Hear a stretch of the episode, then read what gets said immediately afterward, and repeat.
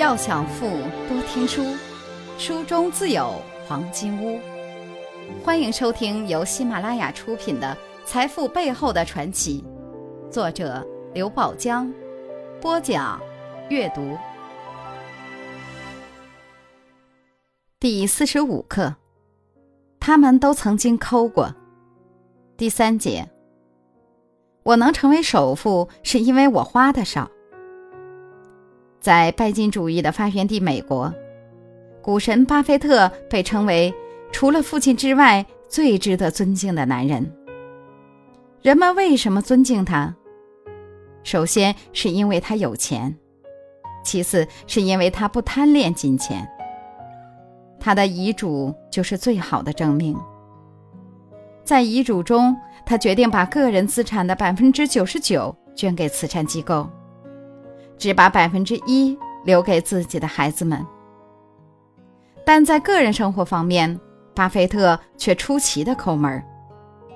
他曾经说过：“如果你想知道我为什么能超过比尔盖茨，我可以告诉你，是因为我花的少，这是对我节俭的一种奖赏。”用巴菲特自己的话说，他的抠门是祖传的。小时候。巴菲特曾经在爷爷开的杂货店里打过工，每天他都要爬上爬下取货，捏着鼻子清理腐烂的水果，还要跑步去送货，干得累死累活，报酬却不如童工。而且每天收工时，爷爷还要从他可怜的薪水里拿走两美分，用来支付巴菲特自己的社会保险费。长大以后。巴菲特完美的继承了爷爷的传统。他的长子豪伊出生时，他已经很富有了，但他连一张婴儿床都舍不得买，而是天才般的卸下了一个衣柜抽屉，铺上些被褥，就成了儿子的婴儿床。第二个孩子出生时，他借了一张婴儿床。巴菲特唯一的女儿苏西也没占到过什么便宜。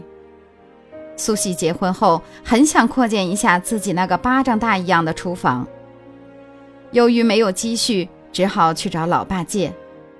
没想到老爸根本不借。后来，巴菲特的一位老友无意中发现，苏西这个世界第二富翁的女儿在怀孕期间看的电视居然是一台黑白电视机，这下引起了众怒。巴菲特不得不送了女儿一台彩电，并为女儿扩建了厨房。但这些跟下面这两件事比起来，实在是不足以体现巴菲特的抠门。用中国话来说，他简直抠门到家了。有一次，巴菲特在某酒店跟客户签合同，他打电话给一位朋友，让朋友给他带六罐百事可乐过来。这样他就不必为喝可乐而支付客房服务费了。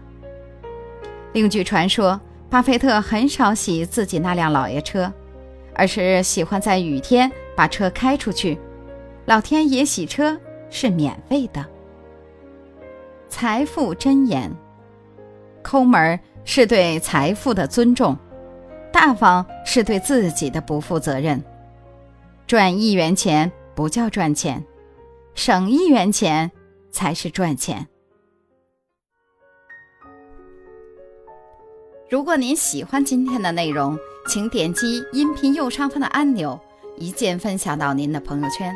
想了解更多财富大咖背后的传奇故事，请订阅关注本专辑。